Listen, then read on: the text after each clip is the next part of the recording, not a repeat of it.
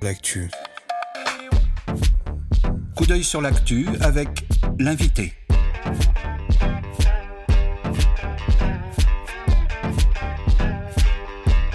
Coup d'œil sur l'actu avec l'invité. L'invité des regards. Et pour ce coup d'œil sur l'actu, nous accueillons à présent Muriel Maillefer.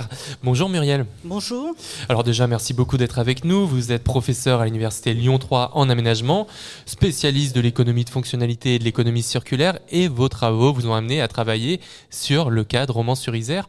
Alors pour commencer un petit peu cet entretien, est-ce que vous pouvez nous rappeler ce en quoi Romans-sur-Isère est un territoire un peu particulier et emblématique de la phase de désindustrialisation des années 80 en France ah, C'est un territoire assez emblématique du déclin industriel d'une mono-industrie, euh, la, chaussure, le textile, surtout la chaussure. Et donc euh, c'est euh, un territoire qui a connu une trajectoire un peu comparable à d'autres petites villes de mono-industrie avec le départ des grandes entreprises et petit à petit donc la montée du chômage et euh, la perte de, vitalité euh, du territoire. Et ça, ça a été dû à quoi, cette euh, disparition des grandes entreprises?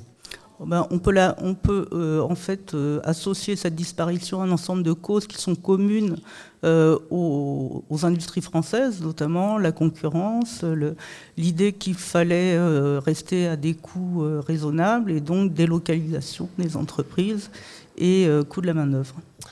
Et donc, depuis euh, cette période-là, qui s'est peut-être achevée autour des années 2000, si je ne me trompe pas, il y a eu une dynamique, une relance un petit peu territoriale avec des nouvelles entreprises, notamment dans la chaussure et dans le cuir. Est-ce que vous pouvez nous, expliquer un petit peu ce qui s'est passé? Alors, on a euh, identifié, euh, en analysant le territoire, qu'il y avait eu plusieurs mouvements de, relance, hein, notamment un premier mouvement qu'on peut qualifier d'exogène, en essayant d'attirer des entreprises extérieures autour de la chaussure, et donc pour renouveler le commerce euh, et la vente autour de la chaussure. Donc c'est un modèle plutôt euh, traditionnel euh, d'attractivité. Et puis un deuxième modèle plus original qui est lié à la culture locale, notamment autour de l'ESS ou qui est parti de l'idée non pas de, l'emploi en tant qu'associé à la chaussure, mais de l'emploi en tant que, moteur de renouvellement du modèle économique à, à, travers donc la revitalisation industrielle autour de la chaussure. Et alors justement sur cet enjeu de, développement territorial et euh, de, revivifier euh, finalement le tissu industriel local, on, parle parfois d'économie circulaire. Alors c'est un terme qu'on emploie euh, abondamment, mais est-ce qu'on pourrait le, définir avec vous pour, pour savoir un petit peu de quoi il en retourne? Alors l'économie circulaire autour de la chaussure, c'est assez simple. On peut, le voir d'un point de vue euh, du produit, où on va essayer donc de localiser toute euh, la matière première, la production, la vente et le recyclage des produits de façon à boucler euh, le cycle ressources, production, consommation. Donc ça, c'est plutôt une vision produit, mais on pourrait avoir aussi une vision un peu plus territoriale, où on va essayer de euh, développer un système territorial autour d'une filière, mais en essayant en fait d'intégrer l'ensemble des, parties euh, du territoire, de l'action économique du territoire, en, intégrant aussi tout euh, de façon beaucoup plus euh, concertée, les systèmes de, construction du produit, les, systèmes de vente, les systèmes de consommation, et puis l'associer à d'autres types de, de, production de façon à avoir un système plus ou moins autonome ou qui tend vers l'autonomie.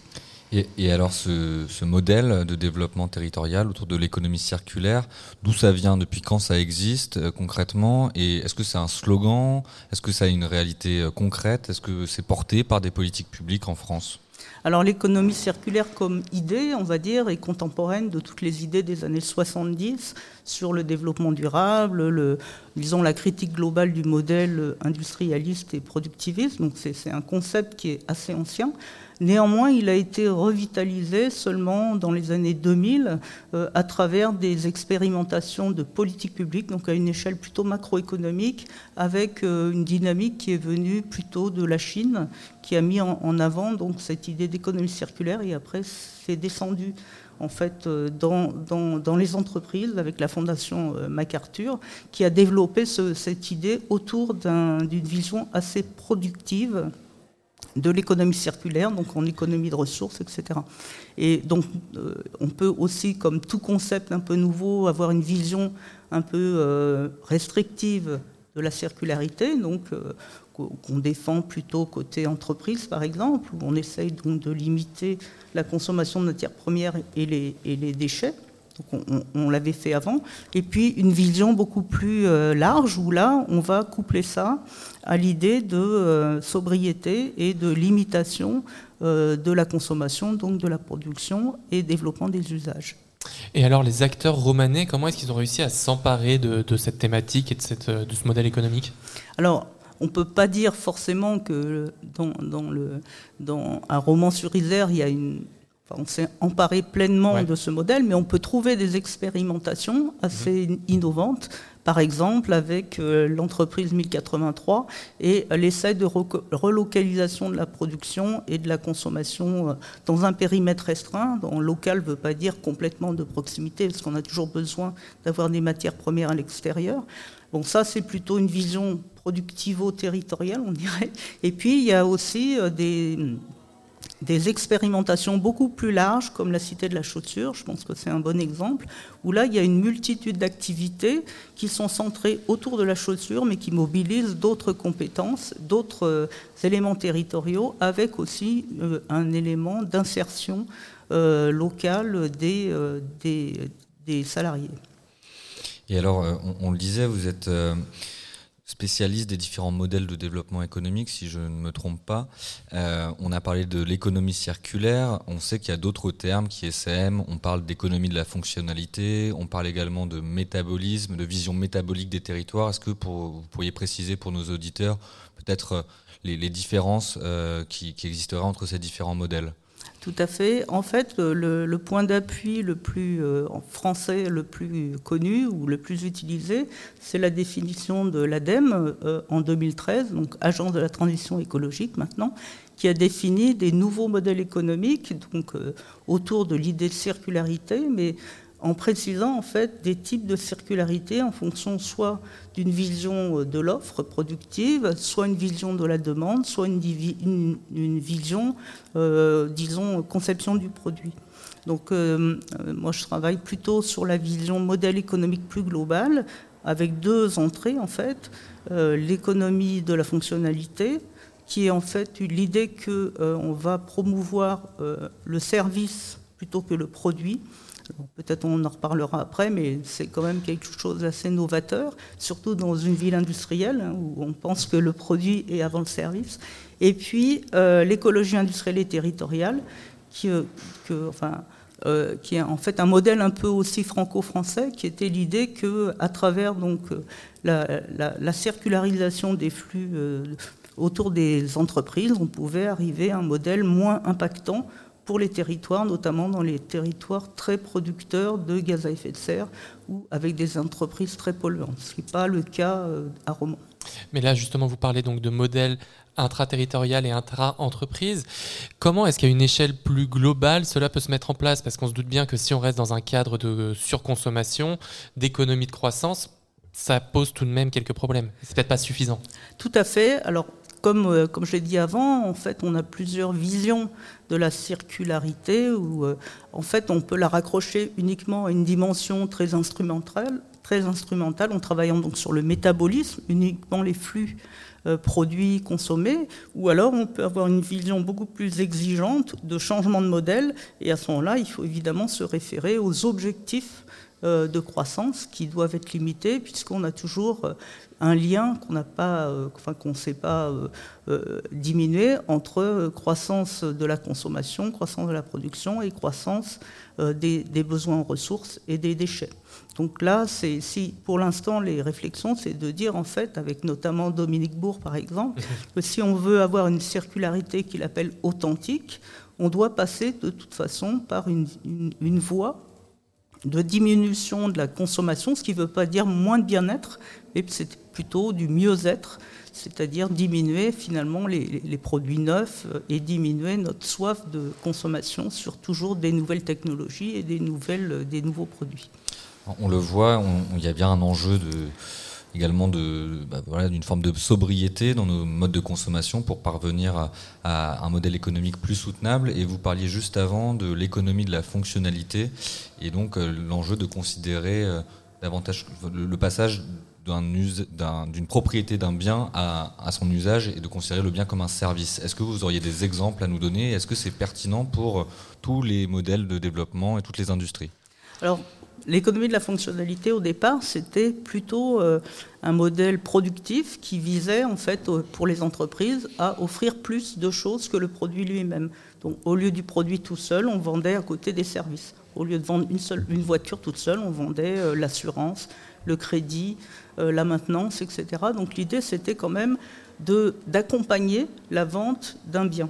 Et puis petit à petit, euh, la réflexion sur les sociétés contemporaines, qui sont des sociétés de services principalement, puisqu'on a à peu près 80% de la richesse qui vient des services, euh, a conduit à réfléchir à l'idée de un peu, quand même nouvelle et au début euh, bizarre de dire que finalement il fallait renoncer à la vision en termes de biens pour se déplacer vers une vision en termes de services. Donc ce qui compte, ce n'est pas le bien, mais c'est euh, ce qu'apporte la consommation du bien.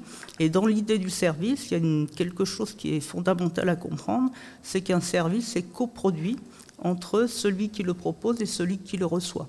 Donc on donne souvent la métaphore du coiffeur, qui est le service au ménage le plus basique euh, par rapport à ça, où on a besoin, en fait, le coiffeur a besoin de l'avis euh, du, consommateur pour savoir si le service correspond à l'attente.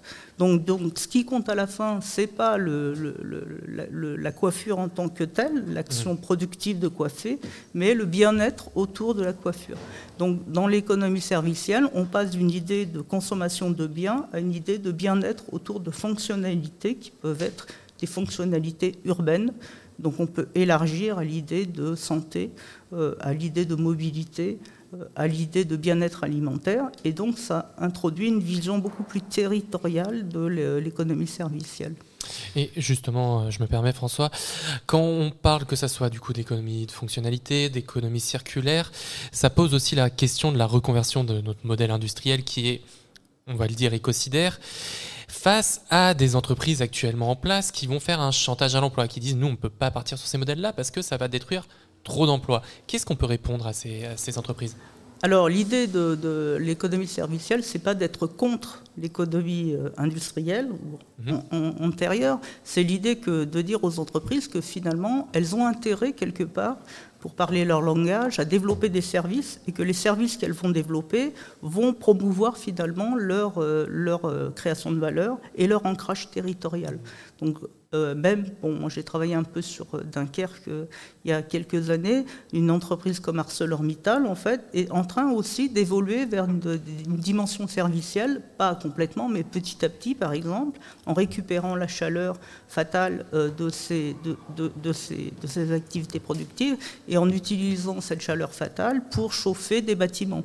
Donc là, le service devient premier par rapport au bien et petit à petit, on peut penser que ces entreprises vont avoir intérêt de plus en plus à développer cette dimension servicielle pour d'abord euh, euh, être, pérenne, être acceptable sur des territoires et développer leur ancrage. Donc ça peut être une piste intéressante euh, pour, pour finalement une forme de reconversion industrielle. Et on, en parlait dans le journal juste avant de la présentation par le gouvernement du plan Industrie verte, juste il, y a trois jours. Comment finalement on assure et on assume l'ancrage et le développement territorial à l'heure d'une économie qui est de plus en plus financiarisée, de potentiellement moins industrielle, et où le capital est mobile et les hommes ne le sont pas. Donc comment on fait pour euh, faire en sorte que ces grands, ces grands groupes industriels, type ArcelorMittal, ArcelorMittal pardon, ne s'en aillent pas euh, d'un territoire là où les coûts de production seraient euh, moins forts? Alors l'économie servicielle a justement comme objectif de de, lever cette contrainte de coût, puisque en fait, ce qui va compter, c'est euh, l'apport au territoire du service, les externalités. J'en ai pas parlé, mais l'idée, c'est que au-delà du service rendu par, euh, par euh, l'entreprise, par exemple, ça peut être n'importe quel type d'activité, hein, c'est pas forcément marchand, mais il y a des externalités pour le territoire qui peuvent être valorisées par l'entreprise par exemple, moins de pollution, par exemple, un accès plus facile à la mobilité, ça dépend vraiment des entreprises.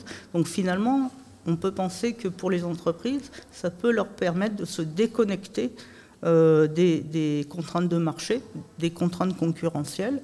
Toutes ne le feront pas, mais actuellement, on voit que même pour les entreprises qui sont dans des grands groupes, il y a une stratégie très différente entre l'entreprise à l'échelle internationale et l'entreprise à l'échelle locale.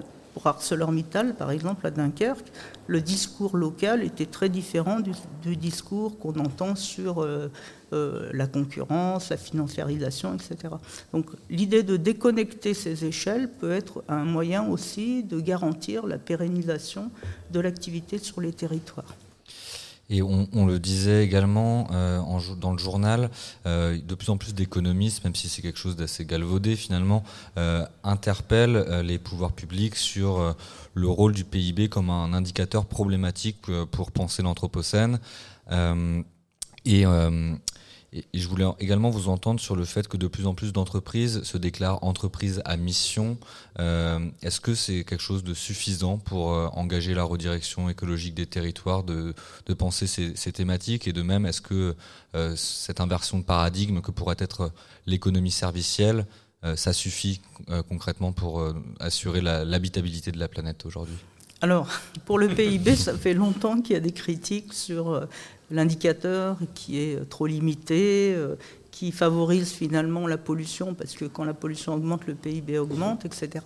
Il y a eu beaucoup d'indicateurs de travaux un peu alternatifs à l'échelle globale et à l'échelle locale. il y a eu beaucoup de travaux aussi sur des territoires en déclin comme les Hauts-de-France. Par exemple, on peut lire les travaux de Florent Janicatrice sur les indicateurs euh, de développement territoriaux. Donc là, on a quand même des outils euh, locaux, des outils qui déconnectent euh, d'indicateurs trop monétarisés. Alors le PIB, c'est pas son, son problème, c'est pas qu'il est monétarisé, parce qu'il faut une unité de mesure homogène.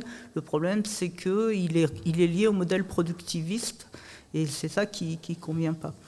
Donc, euh, alors, est-ce que, est que, toutes ces initiatives sont suffisantes? Ben, Ça, c'est vraiment le problème. Hein. C'est comme partout. Mm. Euh, plus il y en a, mieux c'est. Mais ce qu'il faut euh, effectivement arriver à faire, c'est un changement de comportement des acteurs. C'est-à-dire que les acteurs souhaitent changer et qu'on ne les contraigne pas par rapport à, des, à, des, à des enfin, un modèle qu'ils voudraient conserver. Notamment, je pense que le changement principal, il est à l'échelle des territoires, et c'est des territoires que peut arriver finalement un changement de comportement des entreprises qui vont voir que les, finalement les, acteurs territoriaux bah, attendent autre chose. Donc euh, après, il y a évidemment toute la politique publique qui doit accompagner et inciter par euh, des formes innovantes euh, de production, l'ESS, etc. Eh bien, merci beaucoup Muriel Maffer. Je rappelle que vous êtes professeur d'aménagement à l'Université Lyon 3. Merci beaucoup d'être venu sur Radio Anthropocène. À bientôt. Merci. Et vous pouvez retrouver cet entretien en podcast sur notre site internet radio-anthropocène.fr et sur toutes les plateformes. Et tout de suite, c'est Faute de mieux, une chronique de Indra Kratokville. Regard sur l'actu. Regard sur l'actu.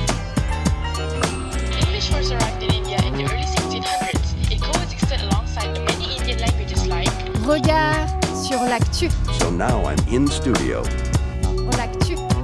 Comment allez-vous? Radio Anthropocène.